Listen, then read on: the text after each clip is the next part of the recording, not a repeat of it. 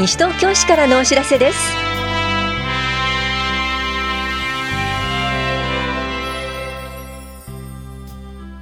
今日は一時保育利用登録更新。多摩ロフト科学館冬の特別イベントロクトロボットパークなどについてお知らせします。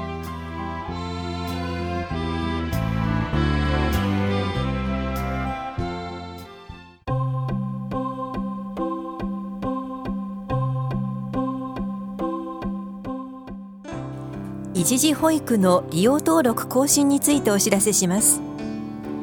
一時保育の来年度以降継続を希望される方は更新手続きが必要です。受付期間は1月6日から20日までです。提出書類は一時保育利用登録申請書児童連絡表食事アンケート食物アレルギー生活管理指導表です。書類の配布と提出は一時保育実施園または棚視聴者1回保育課です。なお申請書は市のホームページからダウンロードすることもできます。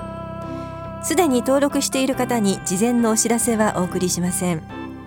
更新書類の提出がない場合は4月以降の一時保育のご利用ができませんのでご注意ください。更新登録証は現在ご使用中のものと同じ番号になります。更新された方はそのままお使いください。登録証を紛失された方はご連絡ください。お問い合わせは棚視聴者保育課までどうぞ。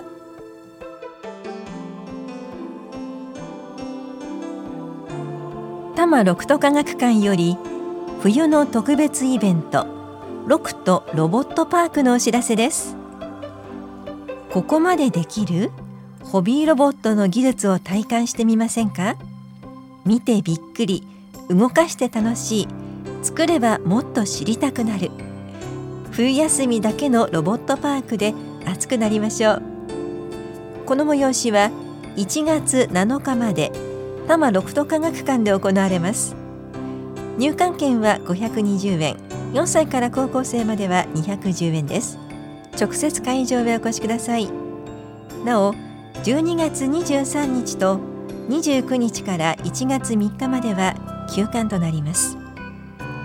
詳しくは多摩六都科学館までどうぞ。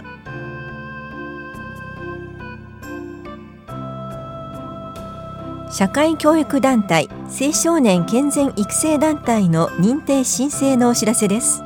社会教育団体として認定されると市内スポーツ施設を使用する際使用料の2分の1が減額されます。また青少年健全育成団体として認定されると市民公園グラウンドや運動場などを使用する際使用料が免除されます。なお対象となる社会教育団体青少年健全育成団体には条件があります。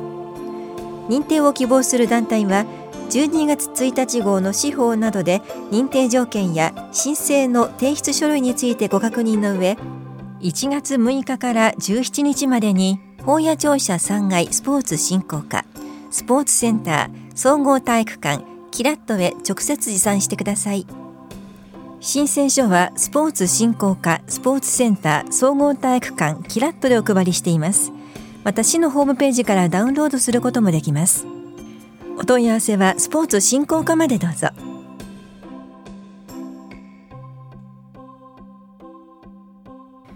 受験生チャレンジ支援貸付事業のお知らせです。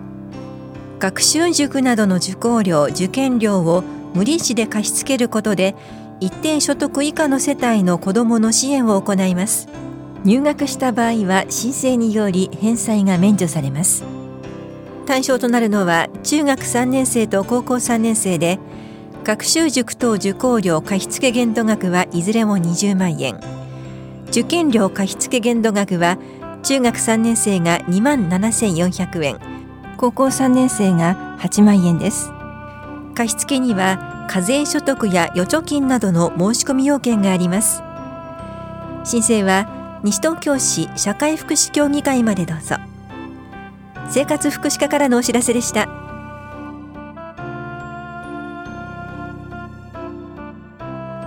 西東京市第4次行財政改革大綱の実施状況についてお知らせします。西東京市第4次行財政改革大綱は平成26年度から35年度までの10年間を計画期間として行財政運営の自主性持続性を確立し必要とされるサービスを確実に提供できる体制を目指して取り組んでいます。平成30年度における財政効果の概要についてお知らせします。評価検証に基づく効果的効率的な行財政運営と予算編成手法の充実。受益者負担の適正化。特別会計の健全化による経営の発想に基づいた将来への備えの効果が6億1436万5千円。行政運営内部の固定的な経費の削減。補助金負担金等の適正化と財政支援団体の見直し。行政評価等における重点施策事業の見極めと資源の重点配分による選択と集中による適正な行政資源の配分の効果は2億5538万6千円。民間活力の活用促進による効果的なサービス提供の仕組みづくりの効果が2009万5千円。私有財産の有効活用による歳入の確保新たな歳入項目の創出による安定的な自主財源の確保の効果が5億23万3000円で合わせて14億8931万2000円となりました。主な取り組み項目などについては12月1日号の広報西東京6面などでご確認ください。棚視聴者企画制作課からのお知らせでした。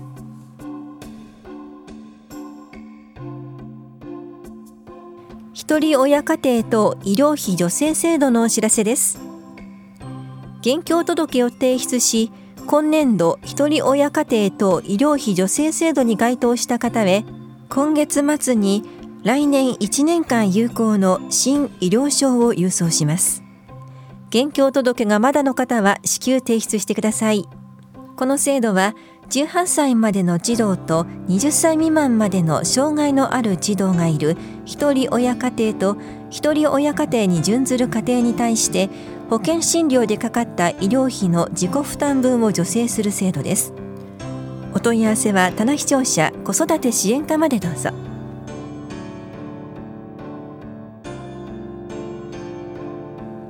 皆さんのご意見をお寄せください。仮称西東京市名誉市民条例の概要についてパブリックコメントのお知らせです。市の重要な政策を策定する際に原案を公表して広く市民の皆さんから意見を求めいただいた意見を考慮しながら政策を決定します。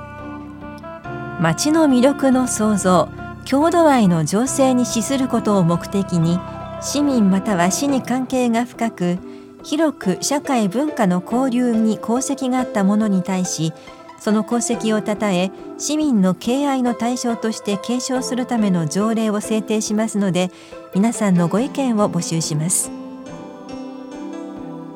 閲覧は両庁舎1階の情報公開コーナーと市のホームページで行っています。意見が提出できるのは市内在住在勤在学者と市内に事務所または事業所がある法人団体です。1月20日までに市役所棚視聴者3階秘書広報課へ持参加郵送ファックス市のホームページからまたはメールで提出してください。なお匿名意見は受け付けませんので意見提出の際は住所氏名を必ずご記入ください。また意見には個別に回答しません。検討結果の公表は2月の予定です。詳しくは秘書広報課までお問い合わせください。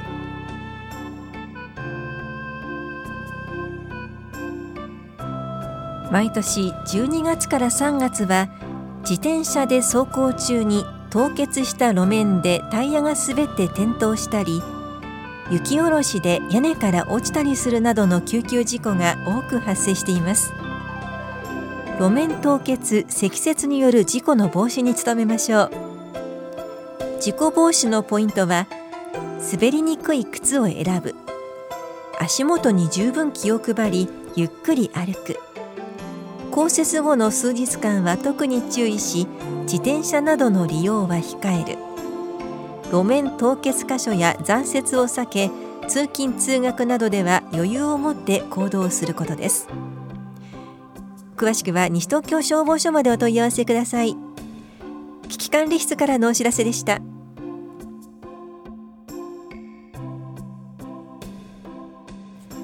日本脳炎の予防接種はお済みですか？日本脳炎の予防接種は平成17年以降積極的干渉を差し控えていましたが平成22年度より再開しました。干渉中止により予防接種を受けられなかった20歳未満の方は特例として無料接種が可能です。対象となるのは平成7年4月2日から平成19年4月1日生まれの方で20歳以上は対象外となります。接種方法は第1期初回1回目2回目と第1期追加第2期のうちまだ接種していない分から接種してください。お越しの際は母子健康手帳をお持ちください。なお予診票は市指定医療機関に置いてあります。直接医療機関へお越しください。法や保健福祉総合センター健康課からのお知らせでした。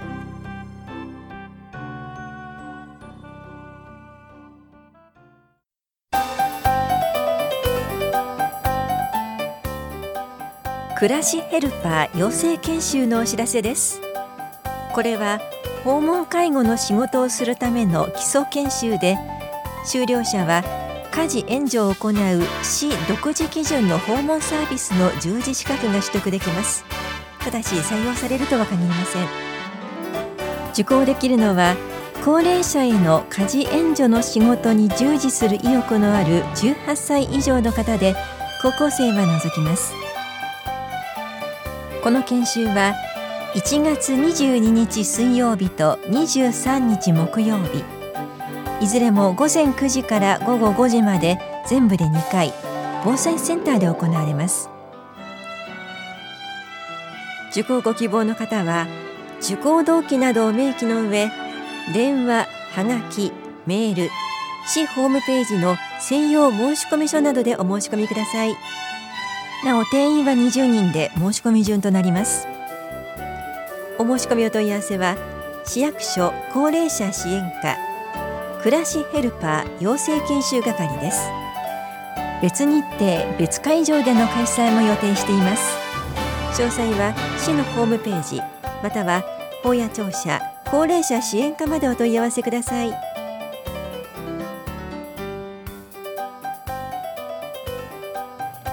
この番組では皆さんからのご意見をお待ちしています。FM 西東京西東京市からのお知らせ係までお寄せください。またお知らせについての詳しい内容は広報西東京や西東京市ウェブをご覧いただくか西東京市役所までお問い合わせください。